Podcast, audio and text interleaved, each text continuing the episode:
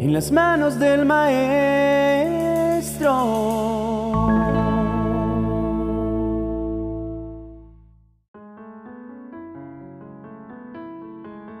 Jesús en la última cena con sus discípulos tuvo una conversación muy íntima y reveladora.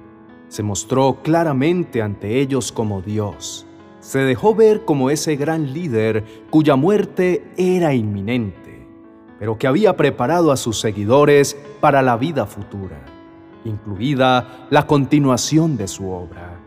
En esa noche solemne les habló abiertamente de otra realidad divina les hizo una alentadora revelación con respecto a la persona y la obra del venidero Espíritu Santo, que finalmente los consolaría y les daría valor. Además, les asegura que nunca los dejará.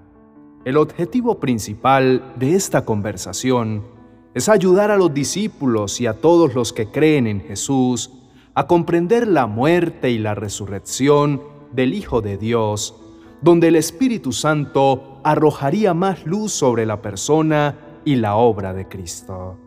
Leemos en Juan capítulo 14, versos 16 al 26, el momento en que Jesús promete a sus discípulos otro consolador, el Espíritu Santo, quien estaría con ellos para siempre. Les dijo que cuando Él regresara al Padre, el Espíritu Santo ocuparía en un sentido el lugar del Señor. Él prometió que sería su ayudador, intérprete, testigo y revelador. El Padre, el Hijo y el Espíritu Santo en su plenitud estarán con el creyente que obedece y ama a Jesús. Leamos el texto para que comprendamos las palabras de Jesús. Y yo le pediré al Padre, y Él les dará otro consolador para que los acompañe siempre el Espíritu de verdad, a quien el mundo no puede aceptar porque no lo ve ni lo conoce. Pero ustedes sí lo conocen, porque vive con ustedes y estará en ustedes. No los voy a dejar huérfanos, volveré a ustedes. Dentro de poco el mundo ya no me verá más, pero ustedes sí me verán, y porque yo vivo, también ustedes vivirán. En aquel día ustedes se darán cuenta de que yo estoy en mi Padre y ustedes en mí, y yo en ustedes. ¿Quién es el que me ama? El que hace suyos mis mandamientos y los obedece. Y al que me ama, mi Padre lo amará, y yo también lo amaré y me manifestaré a él. Judas, no el Iscariote, le dijo, ¿por qué, Señor, estás dispuesto a manifestarte a nosotros y no al mundo? Le contestó Jesús, El que me ama obedecerá mi palabra, y mi Padre lo amará, y haremos nuestra morada en él. El que no me ama no obedece mis palabras, pero estas palabras que ustedes oyen no son mías, sino del Padre que me envió. Todo esto lo digo ahora que estoy con ustedes, pero el consolador, el Espíritu Santo, a quien el Padre enviará en mi nombre, les enseñará todas las cosas y les hará recordar todo lo que les he dicho. Ese maravilloso regalo proviene del Padre y el Hijo es quien lo envía. El Espíritu Santo está a nuestro lado para ayudarnos y aconsejarnos. Es una persona. Es Dios y tiene funciones únicas dentro de la Trinidad Divina. No es posible considerar al Espíritu Santo como un poder o una fuerza impersonal. El Espíritu Santo no es nuevo en la escena de nuestras vidas. Recordemos que Él participó activamente y estuvo presente desde la creación del mundo. Así está escrito en Génesis capítulo 1, verso 2. La tierra no tenía entonces ninguna forma. Todo era un mar profundo cubierto de oscuridad y el Espíritu de Dios se movía sobre el agua. El Espíritu Santo ha llamado a hombres para tareas específicas como está evidenciado en el libro de jueces. Fue como un agente en el bautismo y produce el nuevo nacimiento. Pero lo más novedoso, después de la partida de Jesús, fue la morada íntima y permanente del Espíritu en el corazón de cada creyente. Esa morada o bautismo del Espíritu Santo se produce en el momento en que recibimos a Jesús como nuestro Señor y Salvador, y nunca cesa. El Espíritu Santo actúa como un sello de salvación en la vida de cada persona. Otorga a su vez el fruto de las virtudes de Cristo y reparte los dones para equipar a los creyentes para la obra de Dios.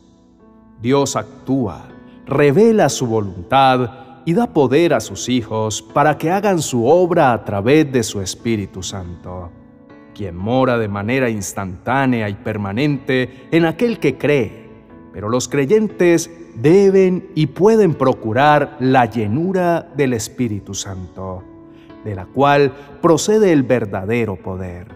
La obra del Espíritu Santo no es tan visible como la del Padre y del Hijo, ya que su función es glorificar al Hijo, no atraer la atención sobre sí.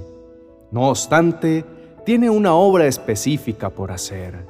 Nos enseña la palabra de Dios, nos convence de pecado, nos regenera.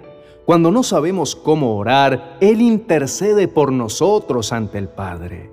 Nos consuela, nos renueva, nos guía a la verdad, nos da poder. En fin, la obra maravillosa del Espíritu Santo de Dios en nosotros es algo que debemos aceptar, reconocer y valorar.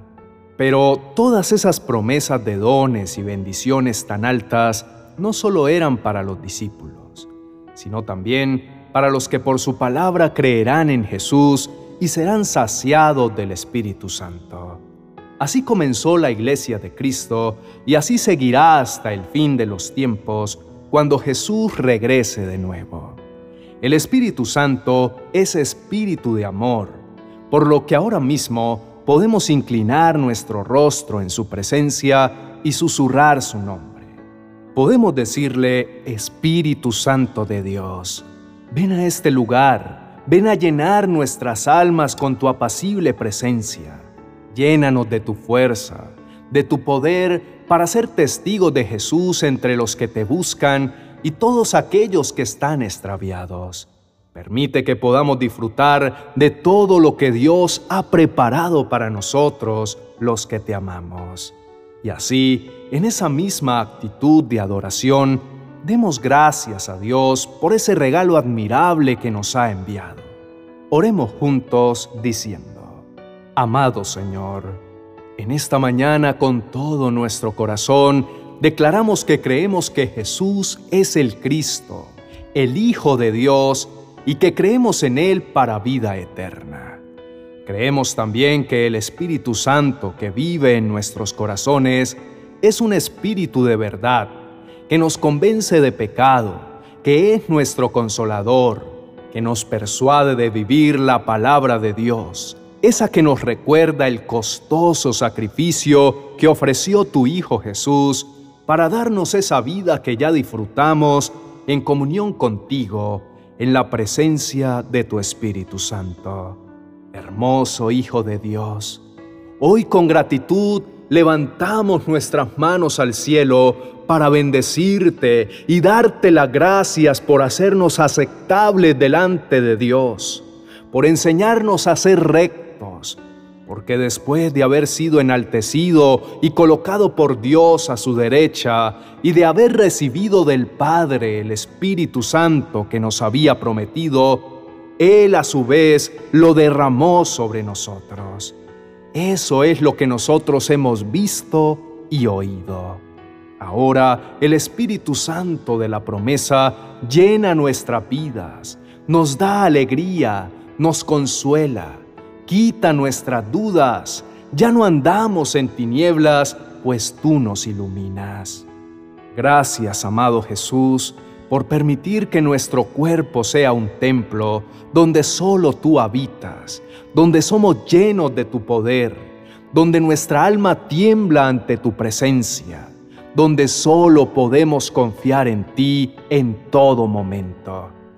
Vivimos en medio de feroces batallas espirituales, de donde solo con el poder de tu Espíritu podremos salir victoriosos. Señor, sabemos que nos está llamando a que confiemos en ti, a que en medio de la oscuridad demos un paso a la vez, sostenidos de tu mano, que siempre nos ayuda y nos guía pues estás cerca de nosotros y sabes exactamente cómo estamos luchando. Y aunque esta contienda es implacable y nos sentimos débiles, tus recursos para ayudarnos son ilimitados. Tu Santo Espíritu está siempre listo para ayudarnos. Tan solo debemos pedir su asistencia, pues nos has recordado hoy que Él es nuestro ayudador y que es definitivamente poderoso e infinitamente amoroso. Tan solo clamamos tu nombre con sincera confianza. Los malvados tendrán muchos dolores, pero el amor del Señor envuelve a los que en Él confían. Tenemos la tendencia de detenernos durante periodos prolongados de tiempo a mirar los problemas que ahora nos agobian en cambio, deberíamos mirar fijamente al Eterno, al poderoso, al Creador del universo, al único que puede cambiar nuestras circunstancias, pues estamos seguros de que Jesucristo, quien nos amó, nos dará la victoria total. Gracias Señor por ese magnífico regalo y darnos la oportunidad de vivir para ti recordarnos que el cuerpo de nosotros es como un templo y en ese templo vive el Espíritu Santo que Dios nos ha dado. Nosotros no somos nuestros propios dueños. Cuando Dios nos salvó, en realidad nos compró y el precio que pagó por nosotros fue muy alto. Por eso debemos dedicar nuestro cuerpo a honrar y agradar a Dios. Los que ahora estamos en Cristo Jesús no andamos conforme a la carne, sino conforme al Espíritu que de Dios hemos recibido. En Cristo Jesús hemos orado. Amén y amén.